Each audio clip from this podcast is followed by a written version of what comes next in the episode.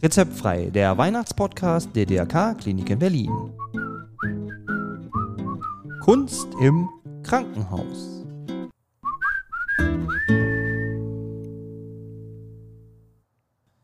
Ein herzliches Hallo und willkommen zu Rezeptfrei. Rezeptfrei in der Adventszeit. Und wir sind immer noch in unseren Adventsfolgen unterwegs. Kunst im Krankenhaus. Und heute haben wir mittlerweile Folge 3. Und da geht es um Skulpturen, um Figuren im Park. Da haben wir eine ganze Menge. Denn hier stellen diverse Künstler als Leihgaben oder als Schenkungen wunderbare Skulpturen mit dem Thema des menschlichen Körpers aus. Zum Beispiel Fritz Kremer oder Alexander Polzin. Aber auch eine ganze Menge noch an weiteren Künstlern kann man hier entdecken. Ja, und dazu haben wir natürlich auch noch eine Stiftung. Die Stiftung Figuren im Park. Und mein heutiger Gesprächspartner ist die Projektleiterin der Stiftung Figuren im Park, Eva Morawitz. Ja, und deswegen würde ich auch gleich das Wort an Sie übergeben und sage Vorhang auf. Ja, schön, dass Sie sich für uns die Zeit genommen haben und ein herzliches Willkommen, Frau Morawitz. Vielen Dank, lieber Herr Henke, ich freue mich. Ich mich auch. Genau, wir sind ja bei Kunst im Krankenhaus und da haben wir die Stiftung Figuren im Park. Und da sind Sie meine Expertin. Erzählen Sie mal, was, was machen Sie bei der Stiftung und was ist denn überhaupt diese Stiftung Figuren im Park? Ja, ich bin jetzt seit einigen Monaten die Projektleitung für die Figuren hier im Park.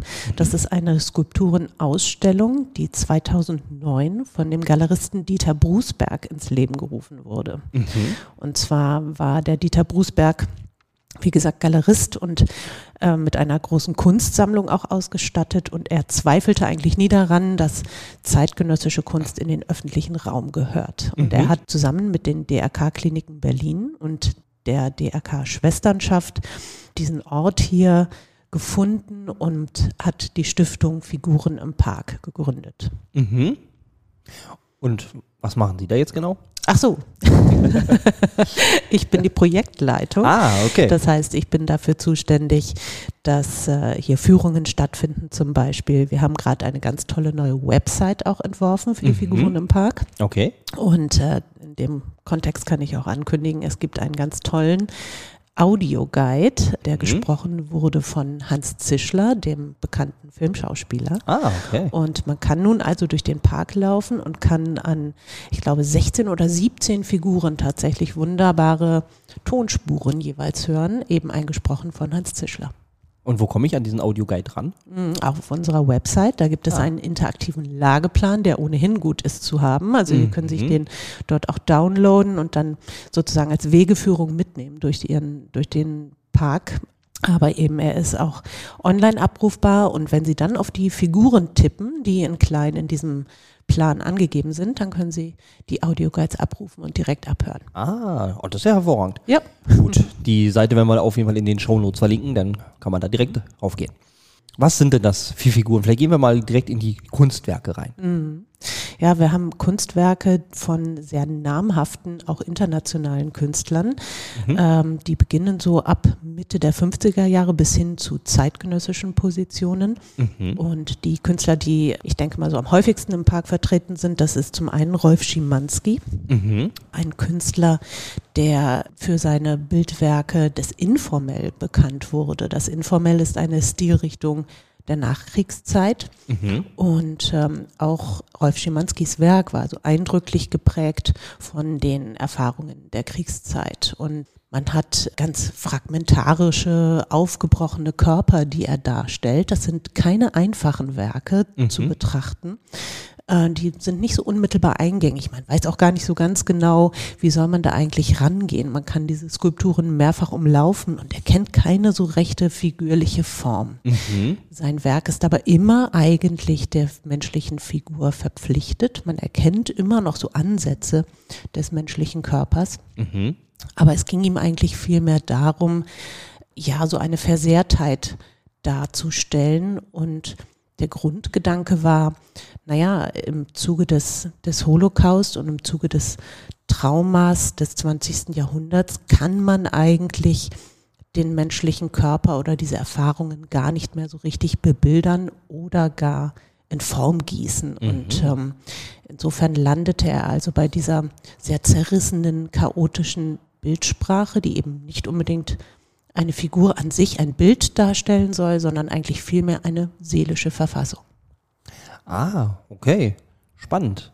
Und haben wir jetzt nur Skulptur von diesem Künstler oder auch noch von anderen Künstlern auf dem Gelände? Nee, wir haben noch sehr viel mehr Künstler, die vertreten sind, unter anderem Dietrich Klinge, mhm. der jetzt hier ganz prominent auf der großen Aue zu sehen ist, wenn ah. man direkt in den Park hineinläuft. Ja. Und das sind Figuren, die wiederum sehr figürlich sind, ganz mhm. anders als die von Rolf Schimanski. Ja.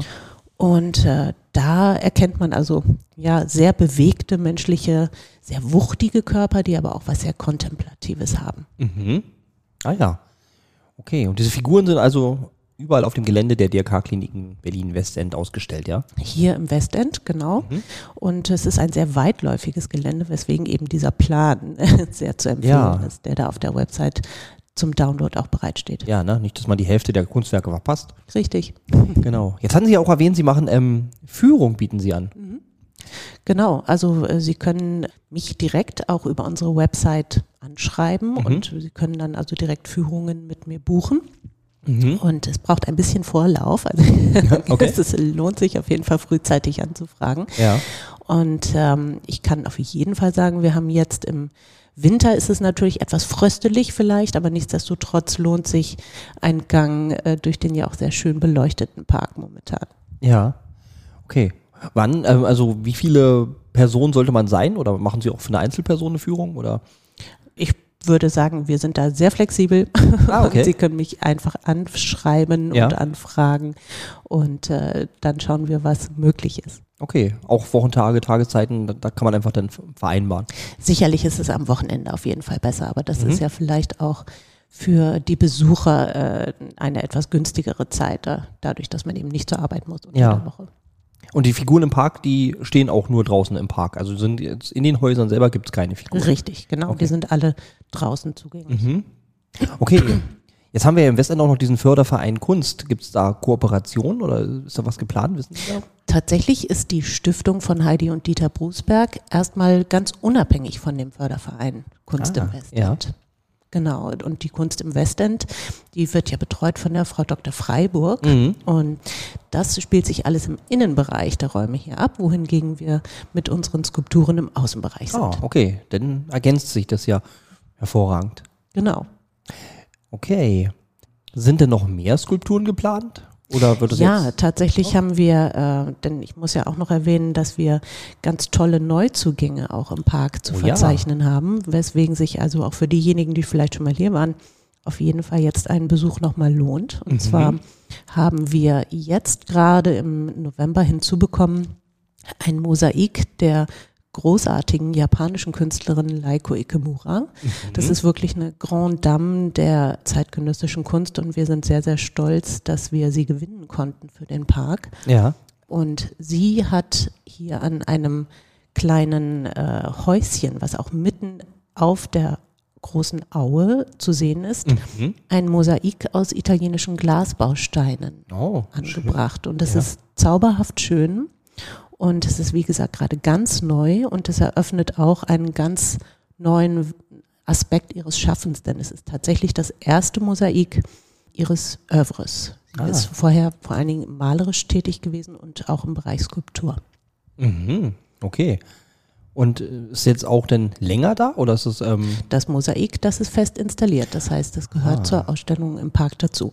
Und äh, ich kann, kann in dem Kontext auch gleich schon mal ankündigen, wir werden dann auch im Februar beziehungsweise März, äh, hoffe ich, spätestens zwei weitere Werke von ihr hinzubekommen. Das sind dann zwei Skulpturen, die gemeinsam auch auf der großen Aue sozusagen eine weitere Achse bilden äh, neben den Skulpturen von Dietrich Klinge. Mhm. Und was sind das für Skulpturen? Ja, Laiko Ikemura zeichnet, zeichnet sich dadurch aus, dass sie so ganz märchenhafte Wesen darstellt, die zwischen Realität und, und ja, Märchenwelt oszillieren sozusagen. Ah. Und wir erhalten, auch darauf sind wir sehr stolz, eine von ihren Usagi-Häsinnen. Das ist eine Skulptur, die, äh, ja, eine Hasenskulptur sozusagen, Mhm. die so etwas ganz Zauberhaftes, Märchenhaftes eben auch ausstrahlt Ja. und die ein ganz, äh, ja, ein, ein ganz prominentes Motiv von Laiko Ikemura ist. Und dann bekommen wir auch einen ihrer ebenfalls sehr berühmten Köpfe. Mhm. Das ist im Übrigen eine Schenkung, die wir erhalten von der Stiftung Ludis in Potsdam. Also auch an dieser Stelle können wir mal einen Dank an Ja. Marianne und Stefan Ludis aussprechen, die das ermöglicht haben mit Ja, ihrer schön. Stiftung. Ja, das ist ein Kopf, der ja ein so etwas Geisha anmutenden, anmutendes hat, von den Mhm. Gesichtszügen her. Und aus diesem Kopf wuchern seitlich äh, ja Gewächse hervor. Also es ist so was ganz Amorphes, fast floral anmutendes. Und auch hier geht es im Grunde genommen nicht um etwas, das konkret abgebildet werden soll, sondern es geht um eine seelische Verfassung, die dargestellt worden, die äh, dargestellt werden soll, um im Grunde genommen um eine Seelenlandschaft im wahrsten Sinne des Wortes. Mhm. Okay. Haben wir noch, noch mehr Künstler? Also, Ja, okay. ja, ja. Wir haben noch äh, ganz viele weitere äh, sehr, sehr interessante Künstler, die eben aus der äh, Sammlung von Dieter Brusberg stammen. Teilweise haben wir aber auch Leihgaben der Künstler selber. Mhm. Sehr erwähnenswert, weil auch sehr besonders ist zum Beispiel noch eine Arbeit von Wilhelm Loth, die Mhm. sehr abstrakt ist, hinter der man erstmal gar nicht vermutet, dass es auch hierbei um den menschlichen Körper geht. Ein wichtiges Merkmal aller Skulpturen im Park ist nämlich eigentlich tatsächlich, dass sie die menschliche Figur abbilden in ihrer Mhm. Ja. Versehrtheit, aber auch in ihrer Schönheit. Aber bei Wilhelm Loth erkennt man eigentlich so gar nichts Körperliches mehr, also zumindest nicht auf den ersten Blick. Das ist eine Arbeit, in der der ein weiblicher Torso wirklich aufgebrochen ist, in Anführungszeichen, äh, und auf so eine ganz abstrakte rechteckige Fläche projiziert wird. Und ähm, auch hierbei geht es eben nicht um, um etwas Abbildhaftes, sondern auch um eine seelische Verfassung, die dargestellt wird. Ich merke, ein Spaziergang über unser Gelände lohnt sich. Auf jeden Fall. ja. Wie kommt man denn auf die Idee, Kunst im Krankenhaus auszustellen, Skulpturen? Also der Grundgedanke von Dieter Brusberg mit der Gründung dieser Stiftung war eben zum einen, den Skulpturen einen Ort zu geben, also Mhm. ganz pragmatisch gesehen, aber zum anderen eben auch den Menschen die Kunst öffentlich zugänglich zu machen. Denn der Grundgedanke dahinter ist auch, dass Kunst den, den Heilungsprozess anregen kann. Mhm. Das ist auch äh, weiträumig erforscht und äh, da gibt es ähm, Forschungsergebnisse, die äh, auch vielleicht nochmal in einer weiteren Podcast-Folge Genau, erläutert geplant. werden können. Genau. genau. Ja. Und die Kunst hier an diesem Ort, die soll eben auch Anregung zur Heilung sein, Anregung zur Reflexion und äh, den, nicht nur den Besuchern des Parks, sondern auch tatsächlich den Mitarbeitern des Klinikums oder den Patienten hier nicht nur Ablenkung bieten, sondern wirklich auch ein Anreiz sein dazu, sich äh, mit sich selbst zu befassen und ja, auf, auf ganz andere Gedanken zu kommen als so den, das normale Alltagsleben oder als womöglich äh, Krankheit und Tod. Ja. Ja, spannend. Sehr interessant. Ja, habe ich denn noch irgendwas Wichtiges vergessen zu unseren Figuren im Park? Fällt Ihnen da noch was Wichtiges ein, was wir unseren Hörern mitteilen sollten? Weil eigentlich habe ich jetzt einen guten Überblick über die. Ich, ich denke, der, die entscheidende Botschaft hier des Podcasts sollte sein, kommen Sie in den Park, Ja. schauen Sie sich hier um und ähm, nutzen Sie unseren großartigen, tollen neuen Audioguide und lassen Sie sich führen oder aber schreiben Sie uns an und lassen sich von mir durch den Park führen. Ja. Ich mache das sehr gerne. Das würde ich fast empfehlen. Das haben Sie Genau. mir schon so gut erklärt. Also das ist dann, glaube ich, schon mal ähm, ja, ein Besuch wert. genau, die Flächen des Krankenhauses kann man ja besuchen. Da ist dann ein öffentlicher Raum. Und da kann man sich die Figuren im Prinzip immer anschauen. Richtig. Genau. Dann bleibt mir nicht mehr viel zu sagen, außer herzlichen Dank. Ich danke Ihnen. Bis dann. Bis dann.